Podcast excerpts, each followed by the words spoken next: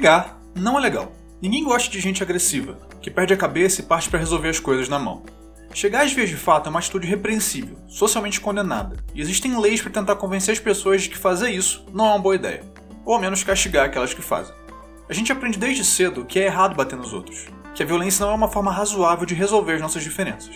Em resumo, viver numa sociedade civilizada implica em resistir aos seus impulsos coléricos e não agredir outras pessoas. A não ser que se crie um contexto específico, onde fazer isso não é um problema. Em tempos normais, antes da pandemia e do isolamento, era possível entrar numa academia de lutas e participar de atividades que envolviam alguma dose de violência física. Boxe, Muay Thai, Kickbox, Jiu-Jitsu, Taekwondo. Esses são só alguns exemplos de estilos de lutas que podem ser praticados. As razões pelas quais as pessoas decidem aprendê-los varia, mas muitas delas competem entre si utilizando os movimentos e técnicas aprendidos. Num ringue, diante de uma plateia atenta, dois homens ou mulheres podem trocar golpes até que um deles não seja mais capaz de continuar. Nesse contexto, o impulso de brigar não deve ser reprimido, mas liberado. Mas é de um tipo de briga diferente que a gente está falando. Uma briga em que há método, táticas, em que juízes intervêm e premiações são dadas aos vencedores. Essas lutas recebem destaque em cerimônias como as Olimpíadas, ou eventos midiáticos de grande porte, como o UFC. O que torna esses combates mais do que meras trocas de socos é o preparo dos envolvidos, o quanto eles se dedicaram a uma ou várias artes marciais.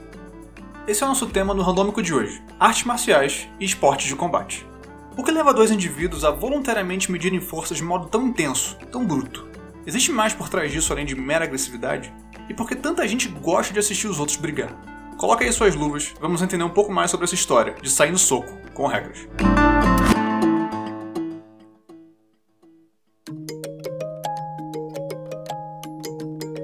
Uma arte marcial é um conjunto de treinamentos de combate organizados e sistematizados. O uso desses sistemas geralmente tem por objetivo derrotar fisicamente um oponente, ou apenas se defender de ameaças ou ataques feitos por ele. O termo marcial é derivado do nome Marte, o deus da guerra romano. Artes marciais, portanto, são as artes de Marte, as artes voltadas para a guerra e para o combate. Essas artes têm certa variação interna. Algumas incluem armas, como lâminas e outros instrumentos cortantes, enquanto outras contam apenas com o uso do corpo que são os que a gente vai se concentrar aqui. Entre os estilos de luta sem armas, há os de luta em pé, em que se enfatiza o uso de golpes como socos, chutes, joelhadas ou cotoveladas. Outro estilo é a luta agarrada, podendo ocorrer em pé ou no solo, em que se procura meios de controlar o corpo do adversário, imobilizá-lo ou, em alguns casos, finalizá-lo, obrigando-o a desistir. Essa é uma divisão bem simplificada. Há ainda outras mais detalhadas e complexas, mas para os nossos fins aqui, ela é suficiente. Apesar de ser comum atribuir a origem das artes marciais ao Oriente, especialmente países como Japão e China, provavelmente por causa de todos os filmes que a gente já assistiu, é difícil definir exatamente de onde elas vieram. Diversas culturas e povos espalhados pelo mundo e ao longo da história deixaram algum tipo de evidência de que praticavam formas específicas de combate. Há, por exemplo, representações figurativas antiquíssimas encontradas no Egito de cenas de luta com armas, com os punhos e com agarrões. Há referências semelhantes em obras literárias da antiguidade, oriundas da Mesopotâmia, Grécia, China, Índia e ainda outros países.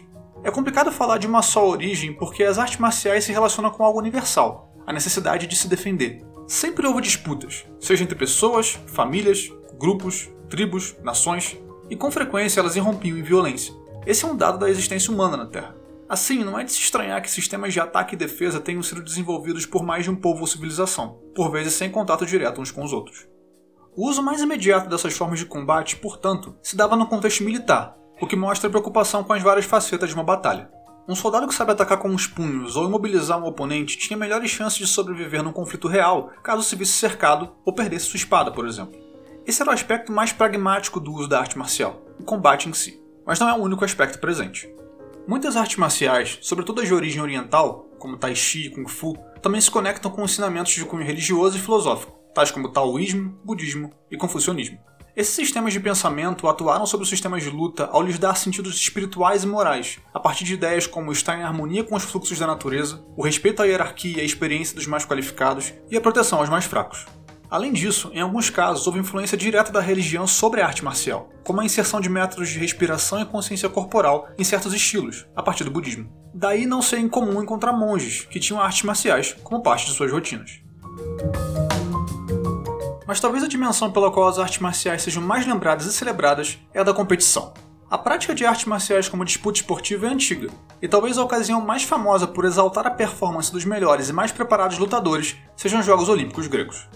Sabe-se que pelo menos 3 mil anos atrás já se organizavam competições esportivas em várias cidades gregas, sendo os jogos sediados na cidade de Olímpia os mais importantes, daí o nome do evento. Havia um componente religioso na cerimônia, que era dedicado ao maior dos deuses do panteão grego, Zeus. Conta um mito que foi um de seus filhos, o poderoso Hércules, o criador dos jogos.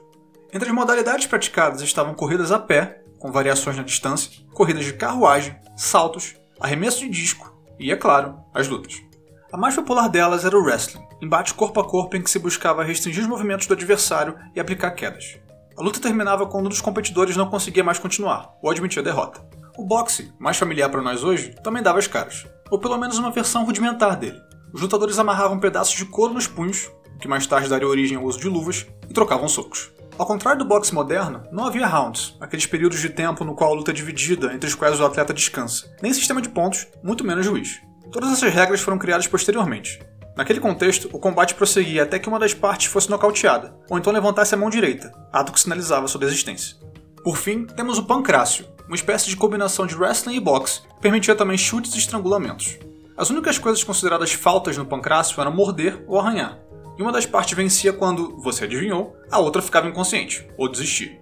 A parte de ficar inconsciente de vez em quando ia um pouco longe demais, já que em alguns casos os lutadores morriam de tanto apanhar o pancrácio pode ser considerado um precursor das artes marciais mistas, mais conhecida pela sua sigla em inglês, MMA, ou Mixed Martial Arts. Essas e outras tantas artes marciais seguiram sendo praticadas no Oriente e no Ocidente, pelos séculos que se seguiram. Kung Fu, Karatê, Sumo, Boxe e Wrestling são algumas de origem milenar, enquanto outras, como Judô, Muay Thai e Kickboxing, são mais recentes, podendo ser rastreadas aos séculos 18 e 19. O que nós sabemos é que o tráfego de pessoas entre nações ao longo dos séculos fez com que o conhecimento e a prática de artes marciais circulasse, mesmo que muito aos poucos. Isso naturalmente levou a modificações e adaptações nos estilos para os novos contextos em que eles eram aprendidos. Um exemplo famoso disso é o jiu-jitsu.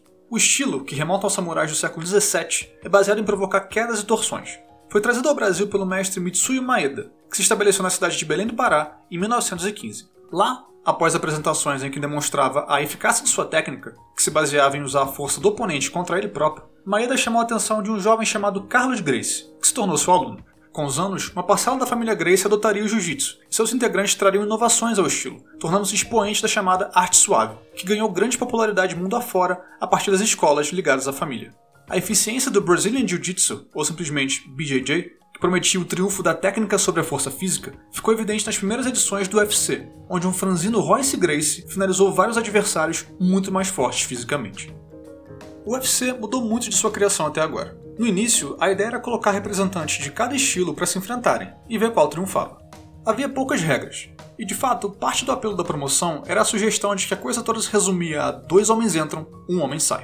A principal mudança foi o abandono da ideia de se especializar numa arte só, e o aprendizado de vários estilos. Daí o nome Mixed Martial Arts, artes marciais mistas.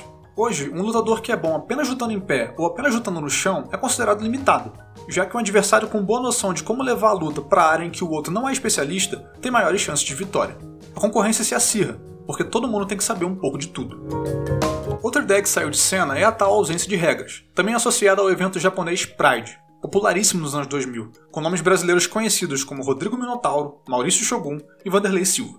Regra é o que não falta no MMA atual, indo desde a proibição de golpes na região genital, cutucar os olhos, atingir o adversário com chutes ou joelhadas enquanto ele estiver no chão, entre muitas outras, além de diversos esquemas de marcação de pontos. Divisões por peso, comuns em outros esportes de combate, foram criadas. Comissões atléticas passaram a supervisionar os eventos, e testes para averiguar o consumo de substâncias de melhora de performance, o famoso doping, tornaram-se padrão, com graves punições para os culpados.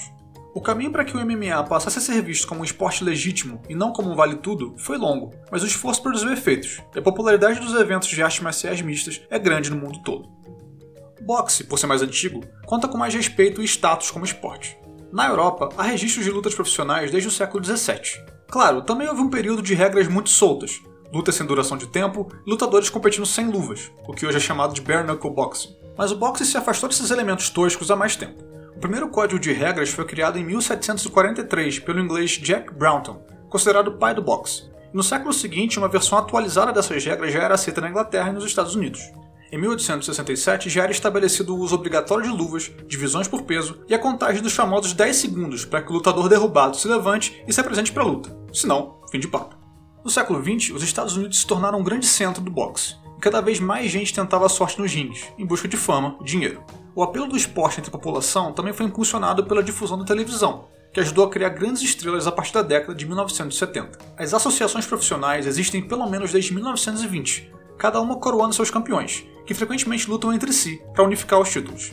O tamanho do esporte hoje pode ser medido pela luta entre Deontay Wilder e Tyson Fury, em fevereiro de 2020, pelo título dos pesos pesados. Foram 1 milhão e 200 mil pay-per-views vendidos só nos Estados Unidos, e a bolsa para cada lutador ultrapassou os 30 milhões de dólares.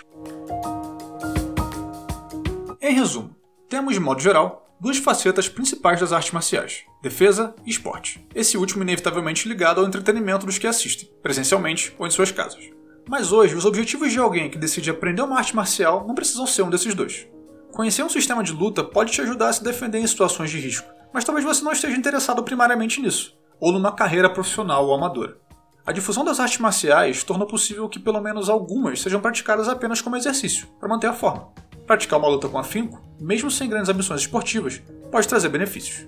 Um estudo aponta que praticantes de boxe apresentam atividade cerebral aprimorada para comandos de ir e parar, demonstrando reflexos mais atentos do que os participantes da pesquisa que não praticavam arte marcial nenhuma. Outra pesquisa, dessa vez acompanhando lutadores de Kung Fu, mostrou que os atletas realizam algumas tarefas visoespaciais e motoras mais rapidamente do que os não atletas, sob certas condições.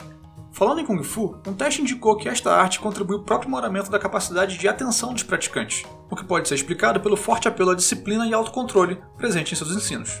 Há também indicação de que o aprendizado de artes marciais ajuda a reduzir a agressividade entre crianças e adolescentes. Mas não se enganem.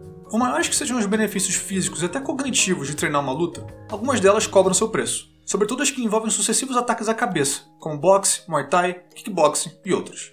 Sabe-se que o dano prolongado a essa região do corpo pode levar à degeneração de células e lesões cerebrais sérias, fora os estragos em outras partes do corpo que as quedas e torções de lutas agarradas podem provocar.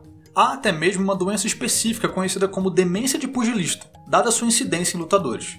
De certa forma, é até surpreendente que tanta gente ainda se arrisque nessas atividades, já que a possibilidade de se machucar não é pequena, e outras modalidades esportivas oferecem menos risco nesse sentido. Por falar em risco, Algo pouco abordado na cobertura mainstream de esportes de combate é a rotina dos lutadores que ainda não chegaram ao patamar de sucesso. Torneios e eventos de pequeno porte, tanto no Brasil quanto no exterior, por vezes não garantem cobertura médica aos participantes, e não é raro sequer haver pagamento envolvido, ou então o atleta receber uma parcela dos ingressos para vender a amigos, e assim, quem sabe, tirar uma parte para si. Outro percalço enfrentado por lutadores de vários estilos é a perda de peso para se enquadrar nos limites de cada categoria. Sobre esse aspecto, eu recomendo demais a leitura da reportagem de Adriano Wilson sobre o lutador Acácio Pequeno dos Santos, que eu deixei linkada no post.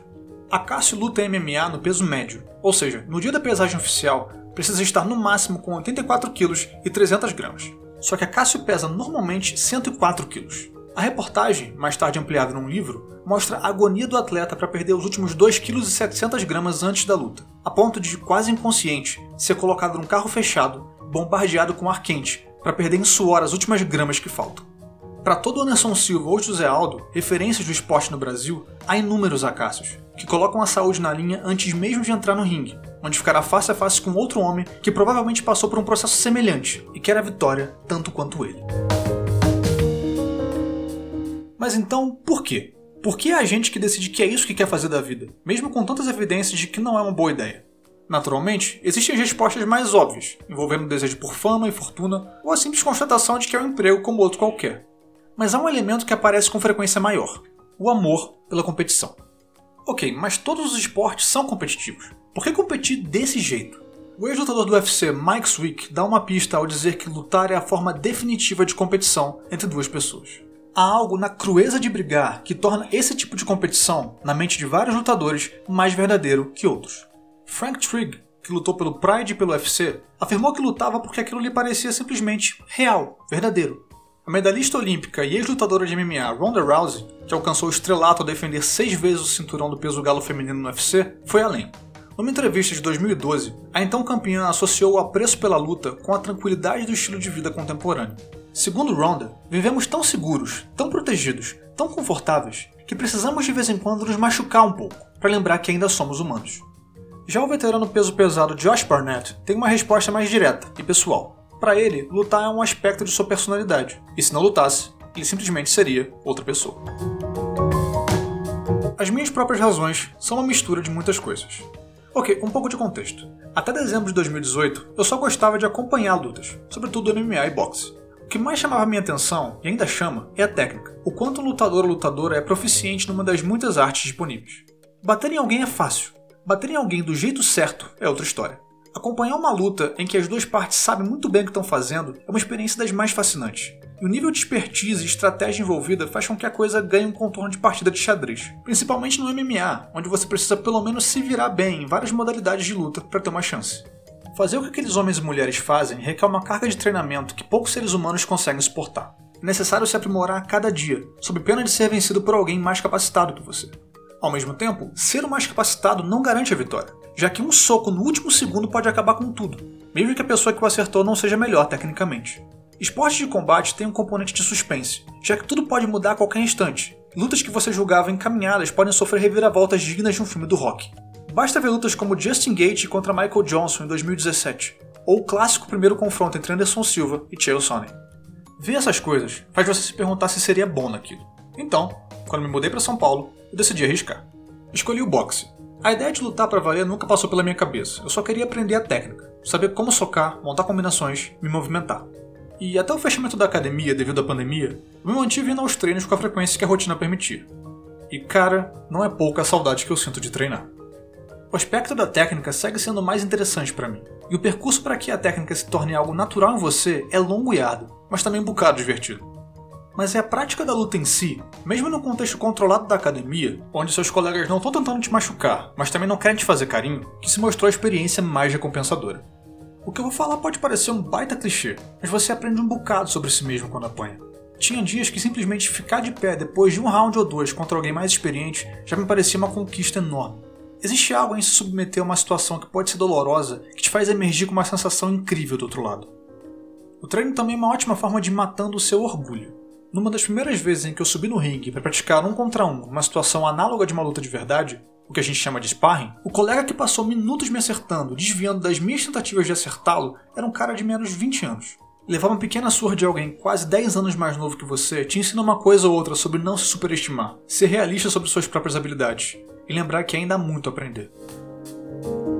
Se eu quiser me tornar um praticante melhor de boxe, mesmo que só para o meu próprio divertimento, ainda tem um caminho bem extenso à frente mas o que a chamada nobre arte já me proporcionou até esse momento me faz ter vontade de continuar. Eu certamente não tenho o que é preciso para me tornar um lutador de verdade, mas não posso negar que o frio na barriga de estar frente a frente com alguém com os punhos em riste me faz querer fazer aquilo de novo e de novo. Se o boxe provoca esse efeito em mim, que nem tenho grandes ambições, eu imagino que não provoque alguém com mentalidade mais competitiva e a disciplina para chegar lá. Mesmo sem ter esse instinto, eu acho que cada vez mais eu entendo de onde ele vem. Esse episódio do Randômico foi escrito e produzido por mim, Josué de Oliveira. A arte é do Bruno Grande. Siga-nos nas redes sociais, que na verdade são só o Twitter. Tem arroba randômicopod, com Demundo no final. Assine o Randômico no seu aplicativo de podcast para você receber notificações quando tiver episódio novo. E se você estiver se sentindo particularmente generoso, deixe uma avaliação. Esse tipo de coisa ajuda pra caramba.